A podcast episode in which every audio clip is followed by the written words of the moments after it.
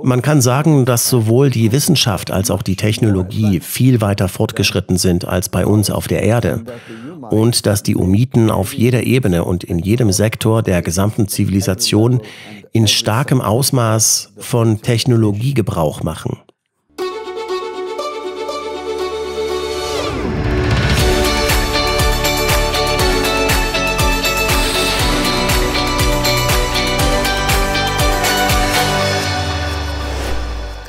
Herzlich willkommen bei Exo Magazin TV, dem Magazin für Freigeister. Tja, mit dem folgenden Video habe ich mir ziemlich viel Zeit gelassen, das zu veröffentlichen, denn es ist einerseits nur für hartgesottene Freigeister und andererseits war es auch ziemlich aufwendig zu schneiden und zu übersetzen. Also, es geht um die sogenannte Omo-Affäre. Ist es möglich, dass menschlich aussehende Außerirdische bereits seit geraumer Zeit unter uns leben und im Geheimen die menschliche Kultur ausspionieren? Das zumindest legt diese sogenannte Omo-Affäre nahe. Seit den 60er Jahren haben Wissenschaftler in Frankreich und Spanien Briefe erhalten von einem Absender, der behauptet, zu einer außerirdischen Rasse vom Planeten Omo zu kommen. Und diese Umiten sollen in den 30er Jahren durch ein Funksignal von der Erde auf unseren Planeten aufmerksam geworden sein. Das Ganze wäre jetzt natürlich ganz einfach als Schwindel abzutun wenn man dabei außer Acht lässt, dass dieser Briefkontakt der postalischen Art sozusagen mehr als 30 Jahre lang anhielt und wenn man bedenkt, dass in diesen Briefen eben auch Sachen drinstehen, die sogar Wissenschaftler sehr interessant fanden. Also da muss jemand ganz schön viel Zeit haben. Ja, aber lasst uns doch mal, wir sind ja hier beim Magazin für Freigeister, lasst uns doch mal die Frage zurückstellen, ob das echt ist oder nicht, denn das wird sich niemals beweisen lassen kümmern wir uns doch mal um den Inhalt dieser Briefe. Was sagen denn die Außerirdischen so? Wie ist ihre Gesellschaft organisiert? Wo kommen die her? Wie ist der Planet? Was wollen die? Was finden die richtig? Was finden die falsch? Paolo Guizzardi vom Centro Ufologico Nazionale ist ein wichtiger UFO-Forscher und er hat seit vielen Jahren diese Inhalte der UMO-Briefe analysiert und sie bei uns vorgestellt. So what, what do we have today of the, of these people from Ummo. Was haben wir also heute von diesen Leuten von Ummo? What we have today is an was wir heute von dieser Zivilisation haben, ist eine ziemlich große Anzahl von Schreibmaschinen getippten Briefen, die an verschiedene Empfänger geschickt worden sind, meist in Spanien und Frankreich, und zwar im Zeitraum von 1966 bis mindestens 2014. Das ist eine ziemlich lange Zeitspanne. Die meisten der frühen Briefe, auch bekannt als die historische Serie, wurden mit einer mechanischen Schreibmaschine wie dieser hier geschrieben. Uh,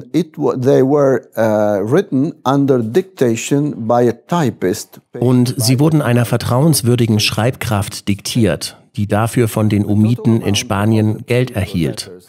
Die Gesamtanzahl der eingegangenen Papierbriefe beträgt heute etwa 1500 getippte Seiten. Das sind also fast drei Papierstapel seit Anfang 1966. Diese Briefe werden gesammelt, aufbewahrt und veröffentlicht durch eine informelle französisch-spanische Gruppe von Freiwilligen. Uh, Hier sehen wir also, wie diese ersten Briefe ausgesehen haben aus der historischen Serie. Gelbes Papier, das ist eine ganz besondere Papierart und ganz oben steht Umo Aelewe und das bedeutet im Namen des Hohen Rates oder des obersten Rates der UMO. Und dann steht dort die Anzahl der Empfänger, die Kopien und so weiter. Sie sehen also hier einen typischen Brief aus den 60er Jahren, in dem auch einige Zeichnungen enthalten sind. Davon werden wir gleich noch mehr sehen. Hier noch ein Brief und hier noch ein weiterer. Sie können sehen, dass dieses Bild hier mit einem Buntstift gemalt wurde. Dann gibt es hier noch einen weiteren Brief. Und noch einen. Auch hier gibt es viele kleine Zeichnungen, Formeln und so weiter. This is more or less the same with the, Hier nochmal mehr oder weniger dasselbe mit den Zeichnungen. this one also. Und hier noch ein weiterer Brief. This one. Und noch einer. So sehen diese Briefe also aus. Diese Briefe zu lesen ist gar nicht so einfach. Nicht nur wegen der anderen Sprache, sondern vor allem deshalb, weil die ersten Briefe wirklich sehr seltsam verfasst wurden. Und zwar in Bezug auf die Satzzeichen. Also Punkte, Kommas und Klammerzeichen wurden sehr seltsam verwendet. Aber die Sprache selbst war ziemlich gut. parentheses in, in in a very funny and strange strange ways, which makes the reading of this letter not. Und das macht es natürlich nicht gerade einfach, diese Briefe zu lesen. Also so sahen diese ersten Briefe aus. Uh, as we said before, it's known for sure. Wie ich vorhin erwähnt habe, ist es sicher, dass solche Papierbriefe von Umiten noch mindestens bis zum Jahr 2014 von verschiedenen Empfängern in verschiedenen Ländern über die Post empfangen worden sind. 14. So there's someone who Darum hat auch mal jemand gesagt, dass die Umo-Affäre ein 30-jähriger Kontakt der postalischen Art ist. so to speak. Anyway. Wie auch immer.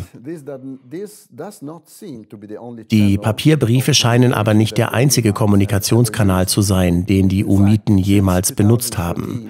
Denn seit 2014 gibt es einige Twitter-Accounts, die angeblich von Umiten eingerichtet wurden und die seit Jahren funktionieren.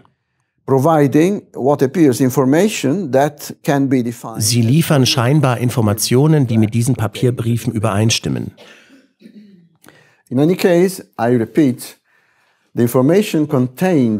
Auf jeden Fall, und das möchte ich wiederholen, stammen die in diesem Vortrag enthaltenen und präsentierten Informationen ausschließlich aus der historischen Serie der UMO-Briefe. Das heißt aus den Briefen aus den Jahren 1966 bis in die 90er Jahre, da dies die vertrauenswürdige Quelle für derzeit verfügbare Informationen über die UMO-Zivilisation ist. So let's see how these guys from Ummo discovered Earth. Schauen wir mal, wie diese Umo die Erde entdeckt haben wollen. Die Umiten berichten, dass sie im Grunde wie bei Seti davon mitbekommen hätten, dass es eine Zivilisation gibt, die einen gewissen Fortschritt erreicht hat. from Earth. This was a Morse code Das heißt, sie hätten ein Radiosignal, ein Funksignal von der Erde empfangen. Und dabei handelte es sich um Morsezeichen, die von einem Schiff unter norwegischer Flagge zwischen dem 4. und 8. Februar 1934 nach Neufundland gesendet wurden. Dieser Text stammt aus einem originalen Brief und zwar im Rahmen einer Funkforschungskampagne. Das Ziel dieses Funkerforschungsprogramms bestand darin, zu sehen, ob man Funkwellen im UHF-Band für Langstreckenkommunikation signals with a nutzen kann, wobei Funksignale mit einer Richtantenne in Richtung Bergen gesendet wurden, in Norwegen, wo sich deren Basis befand, also etwa 3700 Kilometer entfernt. Das ist hier die Gegend, hier sehen wir Bergen in Norwegen, hier ist Neufundland und etwa hier befand sich das Schiff. Und das ist also die Art von Kommunikation, die sie damals versucht haben. Oh, Das Interessante daran ist, dass die historische Realität dieser Forschungskampagne untersucht wurde und auch bestätigt werden konnte. Und die Einzelheiten dazu gibt es auf der Webseite umoscience.org. Also, wenn man das aus der Sicht der Norweger betrachtet, dann haben sie das hier versucht. Sie waren auf ihrem Schiff und richteten die Antenne wahrscheinlich mit einer Neigung von wenigen Grad Richtung Nordosten, also Richtung Bergen. Und da sendeten sie ihr Signal hin.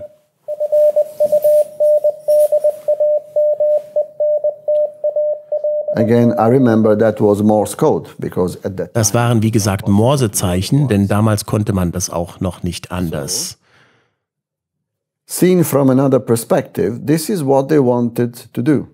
Aus einer anderen Perspektive betrachtet hier noch einmal das Vorhaben. Sie hofften, dass das Signal an der Ionosphäre abstrahlt, damit die Kommunikation mit Bergen möglich wird. Doch damals war es noch nicht bekannt, dass solche Radiowellen im UHF-Frequenzbereich dafür nicht geeignet sind.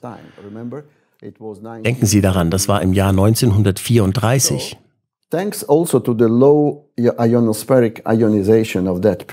Und weil die Ionosphäre damals noch nicht so stark ionisiert war, konnte das Funksignal die Ionosphäre ungestört durchdringen und in den Weltraum abstrahlen. Nach 14 terrestrischen Jahren gelangte es dann 1948 bei UMO an. In reality.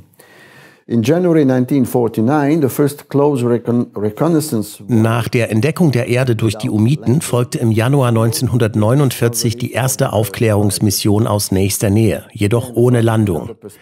Hier das Ganze noch einmal aus anderer Perspektive. Sie haben ihr Signal Richtung Bergen geschickt, aber zu diesem Zeitpunkt kreuzte UMO die Abstrahlrichtung des Funksignals. Um diese Sache einzuordnen, muss man sagen, dass diese Ausrichtung zum damaligen Zeitpunkt untersucht und auch bestätigt werden konnte. Das könnte also tatsächlich so geschehen sein. Auf der anderen Seite ist es unmöglich, dass ein solches Funksignal in einer Entfernung von 14 Lichtjahren empfangen werden könnte. Also nach unseren heutigen terrestrischen Erkenntnissen.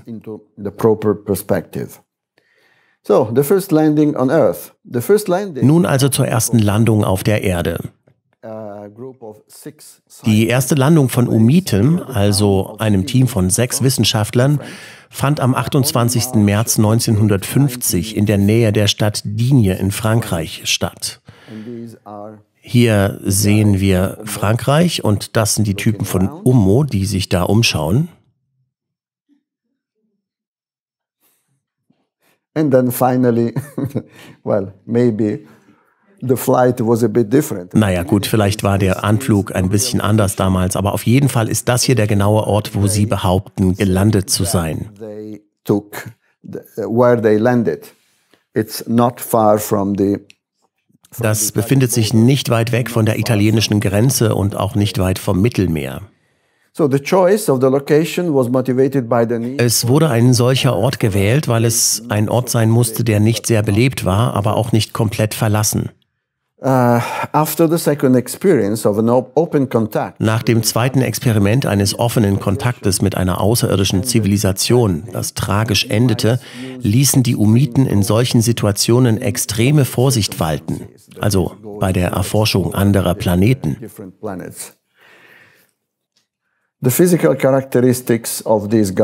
Wie sehen diese Umiten also aus? Die Umiten gehören zur sogenannten nordischen Kategorie der Außerirdischen, da ihr Erscheinungsbild dem der Skandinavier auf der Erde ähnelt. Also sind sie groß, sie haben helle Haare und blaue Augen und so weiter. Ihr äußeres Aussehen unterscheidet sich, wenn man sie nur oberflächlich betrachtet, kaum von dem der Menschen, aber es gibt einige Hauptunterschiede. Einige Bereiche ihrer Haut sind gelblich gefärbt, allerdings wird nicht angegeben, an welcher Stelle. Sie besitzen einen hochentwickelten Geruchssinn. Sie besitzen in den Fingerspitzen eine optische Empfindlichkeit, auch wenn diese beschränkt ist. Sie haben ein Doppelhirnzentrum, das der Sprache gewidmet ist. Und sie haben eine höhere Muskelstärke, das heißt, sie sind sehr viel stärker als wir. Sie besitzen keine Amygdala im Gehirn und die Omo-Frauen haben auch kein Jungfernhäutchen. Sie haben eine Stimmbandatrophie im Teenageralter. Das heißt, in dem Alter, in dem Erdenmenschen in den Stimmbruch kommen, verkümmern bei ihnen die Stimmbänder und sie sind praktisch nicht mehr in der Lage zu sprechen.